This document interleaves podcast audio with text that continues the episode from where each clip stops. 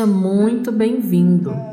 Este é o segundo podcast da série da Páscoa da Escola Querubim em Minas Gerais.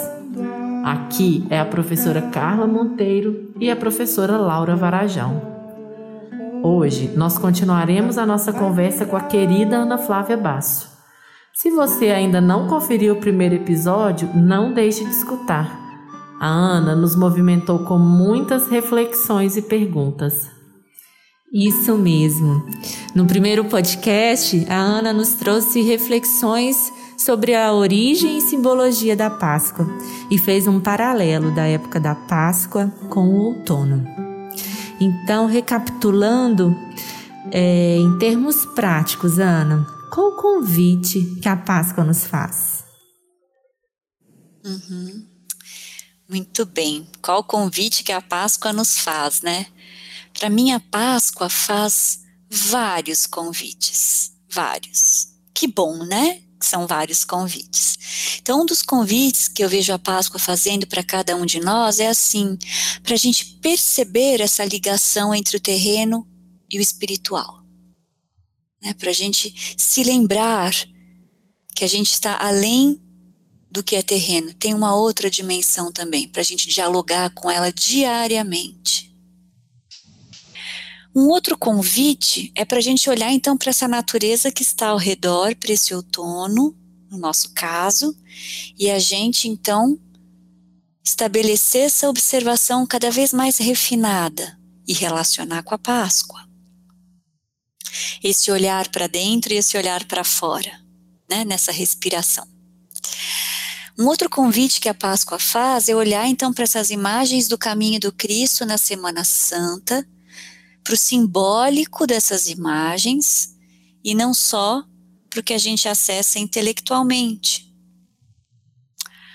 E um grande convite que a Páscoa faz é para a gente descobrir como a gente quer vivenciar a Páscoa e como a gente quer levar isso para nossa família e para as nossas crianças. Que rituais que a gente faz que vão ficar gravados na memória afetiva das crianças? O que, que a gente está fazendo hoje na Páscoa em família que vai ser um alimento para uma das crianças lá no futuro? Então, para mim, esse é um grande convite, olhar para essa Páscoa e descobrir que Páscoa que a gente quer vivenciar. Né? A cada ano a gente pode dar um passinho além. E como é que eu estou fazendo, dando esses passos? É em família que a gente cultiva aquilo que a gente quer que as crianças levem profundamente dentro delas. Nos tempos atuais, a gente tem que descobrir a nossa maneira de celebrar essas festividades da roda do ano. Né? E agora, pensando assim, o que, que eu posso fazer dentro da minha casa? O que, que eu posso fazer para minha criança, para os meus filhos? Então, o primeiro primeiro passo que o adulto pode dar é resgatar um pouquinho do que ele viveu na própria infância. Lembrar lá do que, que minha mãe fazia, minha avó, meus tios, como é que eram as minhas Páscoas na infância. E o que, que ficou no meu coração. E o que, que ficou que eu quero transmitir para as gerações futuras. Quais as tradições familiares que eu quero perpetuar. Porque tem algumas tradições que não foram tão legais para a gente. Então, essas talvez a gente não queira passar adiante. Talvez a gente possa até reformulá-las para melhorá-las, né? Mas primeiro, então, é olhar para sua própria biografia e ver quais tradições eu vou transmitir conscientemente. Um outro passo para o adulto é ler sobre a época da Páscoa, como eu já disse, e cultivar essas perguntas vivas dentro de si a cada ano dando um passinho a mais. E depois, a tarefa do adulto é organizar a vivência da Páscoa para as crianças. Nós que somos responsáveis por isso, nós educadores. Então a gente tem um fazer aí nessa trajetória.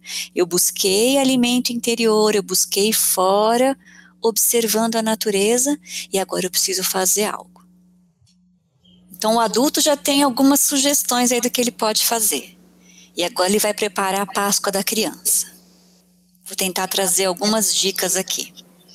Olha só, se uma criança perguntasse para você: a Páscoa está longe?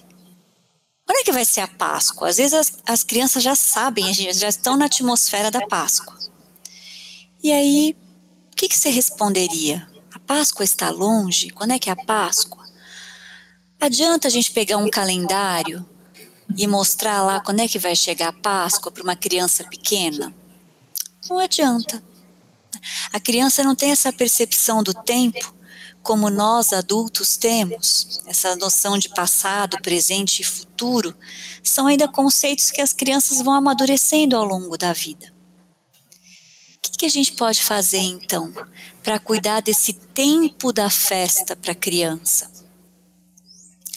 Para a gente marcar o tempo para a criança, a gente pode levá-la a observar essas estações, e no caso, para a gente, é o outono. Então, uma forma é levar a criança a observar o que está fora também, na natureza. Porque quando ela olhar de novo a quaresmeira em flor, ela vai falar: hum, tá chegando a Páscoa. Claro que ela não pensa assim. Né? Brincando um pouco, mas ela já sabe. Quando eu começo a cantar músicas de Páscoa, trazer brincadeiras, histórias, ela também sabe que a Páscoa está se aproximando. Então, tudo isso a gente pode fazer para marcar esse tempo da festa para a criança. E, por exemplo, se ela me perguntasse quando é a Páscoa, a Páscoa está longe? Eu poderia dizer assim: ah, a Páscoa fica pertinho do outono. Quando o outono chegar, logo depois vem a Páscoa. E aí a gente começa a observar o céu por exemplo, porque depois a gente vai mostrar para ela que quando a lua fica cheia nesse período, é a Páscoa. E assim a curiosidade da criança foi despertada. Ela vai desejar olhar o céu, olhar as plantas, coletar as florzinhas que caíram das árvores, olhar as fases da lua. E essa espera pela Páscoa vai acontecer de forma ativa, com muita atividade interior e não com passividade. E é dessa forma também que a criança aprende a estabelecer essa relação com os ritmos da natureza, que depois ela vai levar para outras festas. Né? E assim, então, ela vai despertando algo dentro dela que é diferente do tempo do relógio, que é diferente do tempo do calendário que ordena a nossa vida social. Né? Então, observar essas estações traz segurança para a criança, porque ela já sabe que pode confiar nos ritmos da natureza, esses ritmos que se repetem, que não falham e que trazem igualdade para todos os seres da natureza: pedras, plantas, bichos e seres humanos. Né? O outono é outono para todos os seres e a gente se insere dentro da mesma atmosfera sazonal. O que mais que eu posso fazer com a criança para mostrar que essa Páscoa está no ar? Então, trazer atividades que a conectem com esse pano de fundo do outono.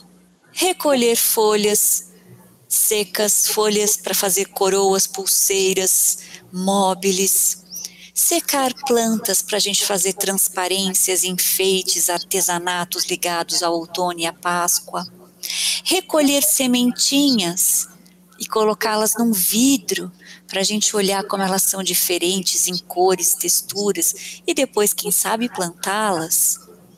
Aproveitar o ventinho, o ventinho do outono para fazer brincadeiras né, com sementes em forma de hélice, balançar, bolhas de sabão, cataventos.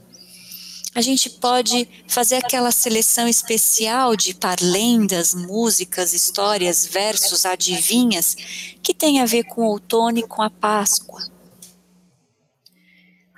São muitas coisas gostosas para a gente fazer. Mas o adulto também, além de, de proporcionar esse contato com a atmosfera e com a natureza, nessa atmosfera exterior, ele tem que carregar no coração que uma festa não acontece só no dia da festa. O aniversário, ele não é só o dia do aniversário. Ele tem o antes, o durante e o depois. Casamento, batizado, festa de aniversário, Páscoa, São João, Natal, tudo é assim. Tem o antes, o durante e o depois. E se a gente conseguir, como adulto, como educador, cultivar um pouquinho de cada uma dessas etapas, a festa vai ser muito vívida para a criança. Então vamos lá. Como é que eu vivo as expectativas de uma festa? Com toda a preparação dessa festa, com o imaginar a festa. Então a gente sabe que a Páscoa vai chegar. Em geral, as crianças estão esperando o ovo, o coelho, né? Mas a gente já está lá cantando musiquinha, contando história de Páscoa, né? trazendo as brincadeiras da época, olhando a natureza. A gente decora a nossa casa de outro jeito, põe um elemento lá que só vem na Páscoa uma guirlanda de Páscoa na porta, por exemplo. A gente começa né, a pintar os ovos e depois usar esses ovos na decoração da casa. A gente, na véspera, vai preparar um ninho ou um cesto para a procura dos ovos. A gente pode colocar flores da época né, em um cômodo da casa para mostrar que a gente está enfeitando e preparando essa festa.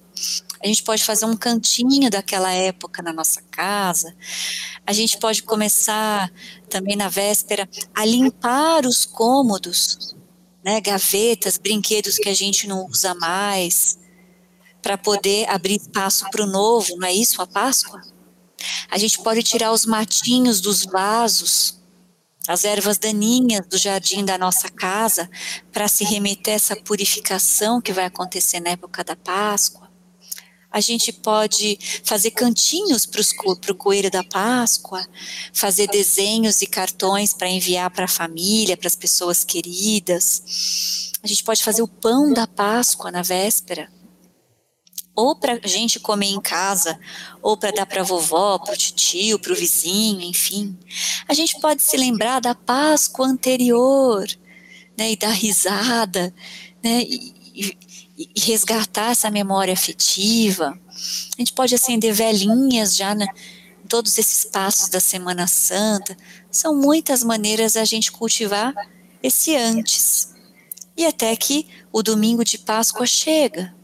E a gente pode fazer um café da manhã especial, cantar uma música com uma vela acesa, e depois a gente vai procurar os ovos que o coelho deixou às vezes as crianças acordam e já veem as pegadas do coelho que as levam até um ninho onde os ovinhos estão.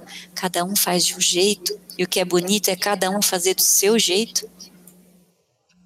E depois que esse dia acaba, a gente vai se lembrar. No dia seguinte a gente vai falar: nossa, Olha os ovos que o coelho deixou, por onde será que ele entrou? E a gente vai rememorando, rindo, comentando, compartilhando as percepções, porque às vezes eu percebi algo que outra pessoa da casa não percebeu. E aí cada um compartilha um pouquinho de como foi a Páscoa para si.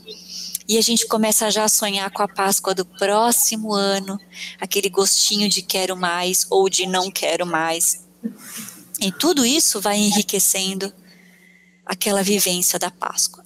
Então, a gente que é educador, a gente pode cultivar esses três momentos do festejar, não só na Páscoa, mas em todas as épocas. Ô Ana, todas essas dicas que você colocou aqui para gente é, traz essa atmosfera de envolver a criança, né? Nesse presente, nessa construção dessa expectativa, né? A Páscoa ela pode ser mais do que um dia, o domingo e o ovo, né? Então a gente pode cultivar isso na gente primeiro e isso reverberar, né, nesse ambiente familiar. Então é é muito simbólico isso, né? E pensando nessa simbologia toda desses ovos, né, desse coelho, das borboletas, os casulos que a gente vê muito nas mesinhas de época, né, na escola. Você poderia falar um pouquinho para a gente dessa simbologia toda dessas belezas, né, desse encantamento que essa obra de arte, né, que eu acho que a, a mesinha traz e que a gente encontra isso, né, na natureza. A mesinha traz, a história traz. Quando você estava falando, me veio várias memórias assim de todas as vezes que chega a roda da Páscoa e eles já, né, vira a chavinha e fala, ó, tá chegando. né, os versos que trazem esses símbolos, né? Uhum. É muito, é muito especial. Bom, para eu poder falar dos símbolos, eu só vou retomar um pouquinho disso que eu falei, desse, desses momentos do festejar, porque isso exige um certo planejamento para o adulto, né? Uhum. Tudo bem que a gente improvisa na hora da festa, no antes, no durante ou depois, a gente improvisa, claro, com a criança, mas algum planejamento a gente tem que fazer. E para a gente fazer algum planejamento, a gente tem que conhecer um pouco desses símbolos da Páscoa porque a criança entende essa simbologia com muita entrega, ela capta com muita profundidade. Elas estão nessa atmosfera das imagens e dos símbolos. Nós que precisamos fazer um esforço para conhecê-los, né?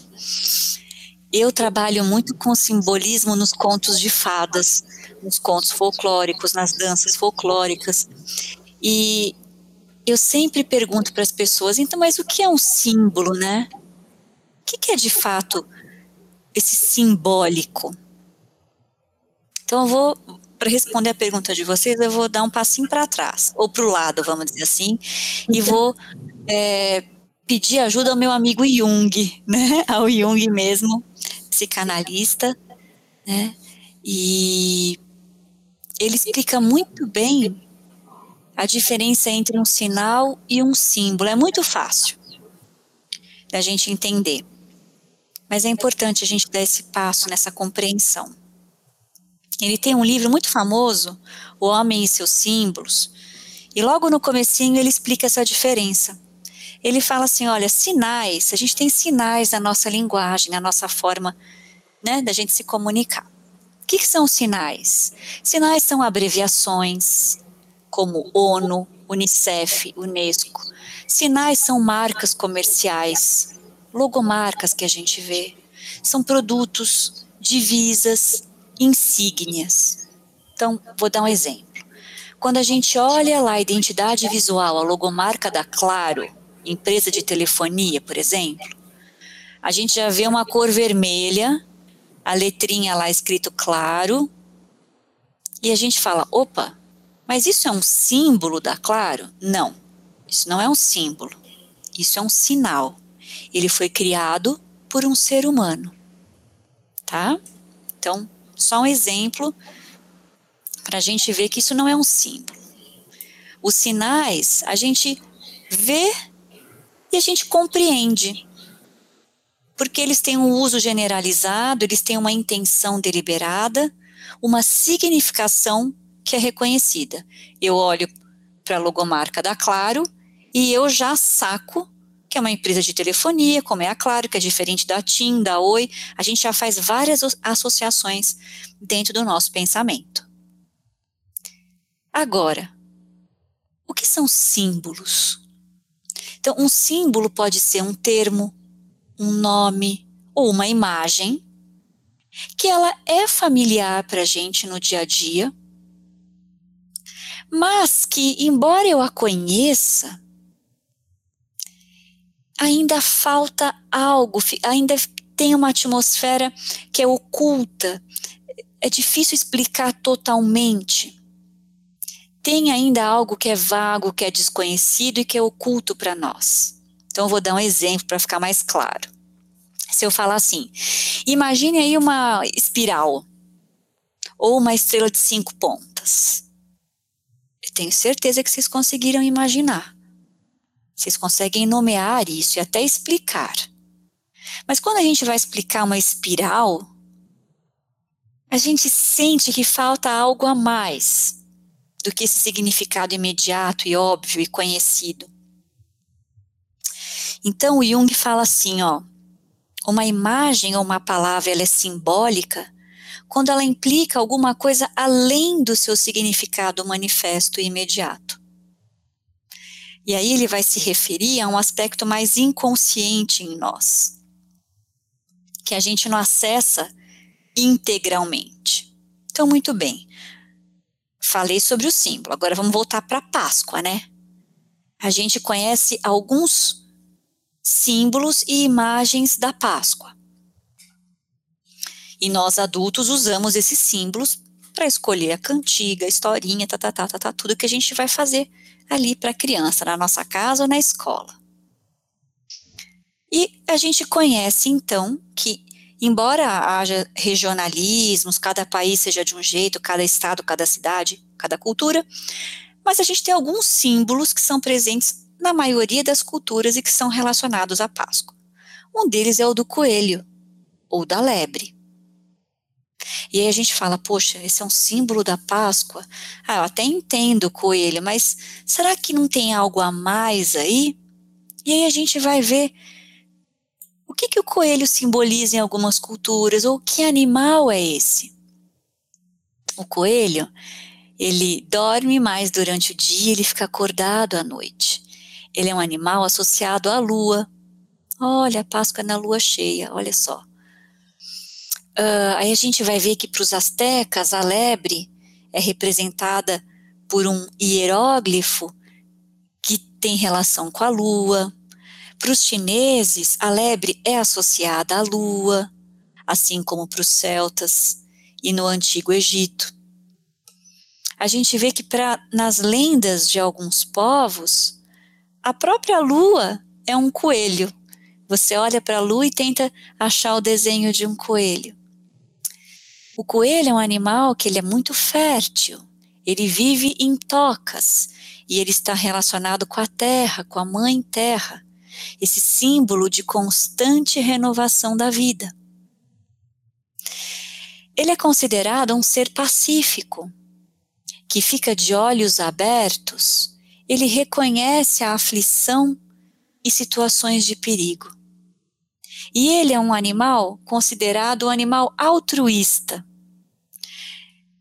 Dizem que o, o coelho, quando ele vê um filhotinho que está sendo perseguido, ou um outro coelho, não precisa ser filhote, não, um outro coelho sendo perseguido, ele vai se colocar na rota de perseguição para poder distrair o predador. E aí o filhotinho ou o outro coelho conseguem escapar e se esconder. Então, esse gesto altruísta do coelho também traz todo um simbolismo para esse animal que é o representante para a gente da Páscoa, aquele que presenteia as crianças. Então a gente pode continuar sempre pesquisando e olhando para o coelho em diferentes culturas.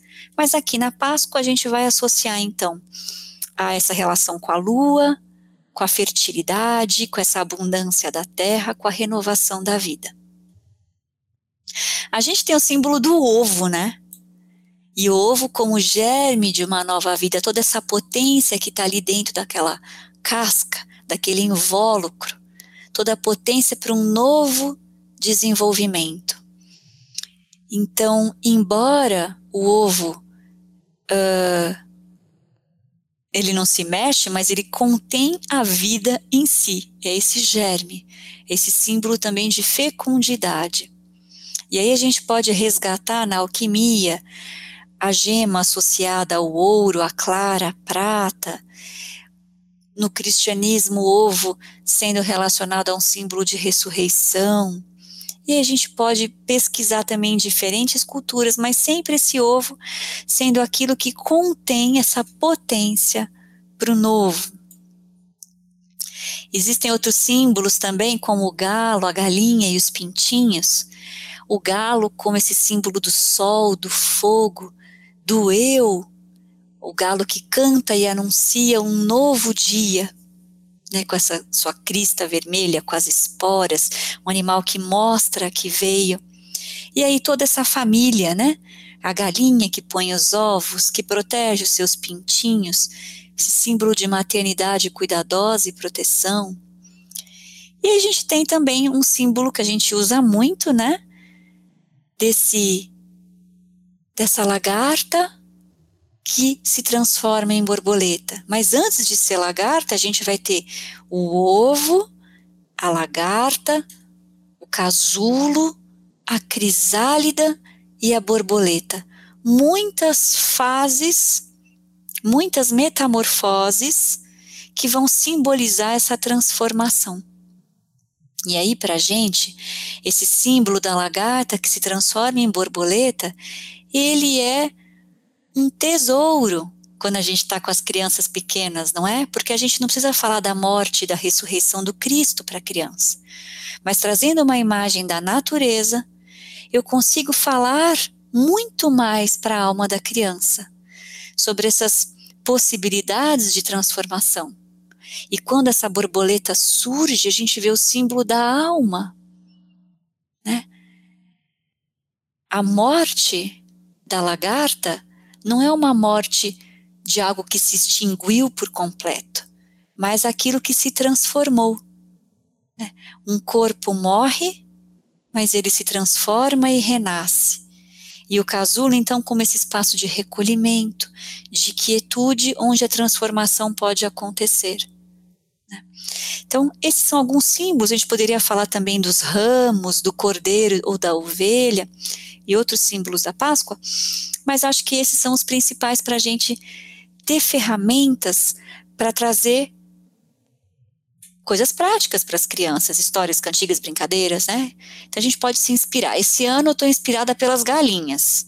Tudo que eu estou fazendo tem a ver com galinha, história com galinha, verso com galinha, música de galinha, manualidades de galinha. Porque esse ano meu coração quis trabalhar com as galinhas, em outros anos eu explorei mais os coelhos, as lagartas e as borboletas. Então é importante a gente ver também o que reverbera em nós, o que reverbera em nós, educadores. E assim a gente consegue vivenciar essa Páscoa a cada ano com alegria, com profundidade, trazendo segurança para as crianças, confiança, né? E a gente vai unindo a nossa comunidade, criando pontes entre as pessoas. Como é que eu vivencio a Páscoa? Como é que você faz? E a nossa alma sempre cheia de alimento. É importante a gente se lembrar que é nessas ocasiões que a gente transmite as tradições, que a cultura de um povo é transmitida, que a gente cria raízes e a gente tem a arte, a música, as histórias para a gente compartilhar.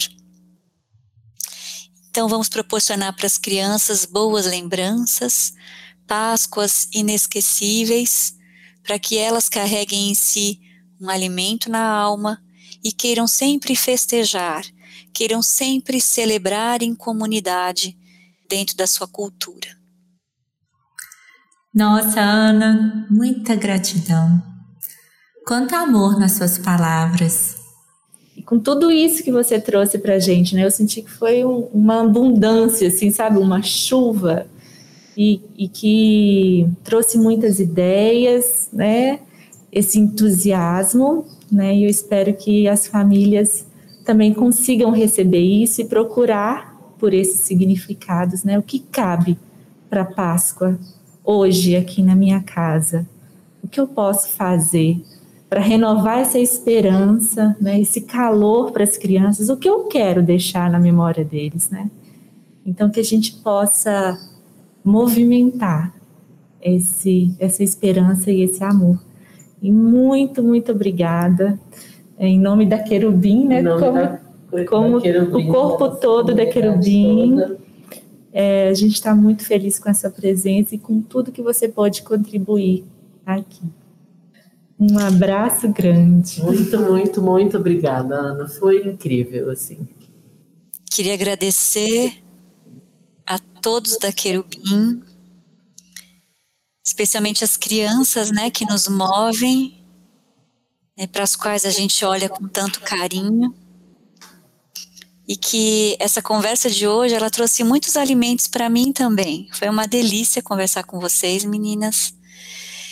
E eu gostaria que essa atmosfera tão gostosa que se estabeleceu entre a gente chegasse a cada um que está ouvindo, né? Que para que acolha no seu coração o que fez sentido para si, né? E que a gente nunca perca de né, da, do nosso rumo, assim, do nosso horizonte, que tem que fazer sentido para mim. E isso não é ser egoísta, né? Isso é dar os passos que eu tenho que dar na minha vida então, que cada um encontre o sentido que a Páscoa tem para si próprio. E aí, quando a gente faz o nosso caminho, a gente começa a brilhar e ser um solzinho, né? E os outros começam a ver aquela luz e falam: nossa, deixa eu ver o que está brilhando ali, e a gente vai contagiando as pessoas. Então, que a nossa luz né, brilhe nessa Páscoa, uma Páscoa num ano desafiador, né, todos nós estamos ainda vivendo os desafios da pandemia, mas eu tenho certeza que essa Páscoa, muito mais do que outras, vai fazer a gente olhar para dentro, buscar essa luz, cultivar essa luz, para a gente poder seguir com mais força né, no restante da roda do ano. Que todos tenham uma ótima Páscoa e sejam luz na vida das crianças.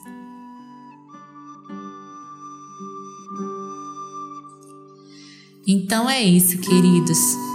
Chegamos ao final do nosso segundo e último episódio da Páscoa de 2021 da Escola Querubim, em Diamantina, Minas Gerais. Muito obrigada pela sua disposição em nos escutar até aqui. Conte para nós esse podcast te movimentou daí. Gratidão mais uma vez, querida Ana Flávia Basso. E para quem quiser conhecer mais do trabalho da Ana, só ir ao seu canal do YouTube. Deixaremos nas descrições do podcast dois links que inspiraram nossa conversa aqui. Aproveitamos para avisar que muito em breve enviaremos sugestões de trabalhos manuais, culinária, canções, brincadeiras e muito mais. Serão opções de atividades para realizar com as crianças e tornar a sua Páscoa em casa mais inesquecível. Desejamos a todos uma renovada Páscoa. Um abraço e até o nosso próximo encontro.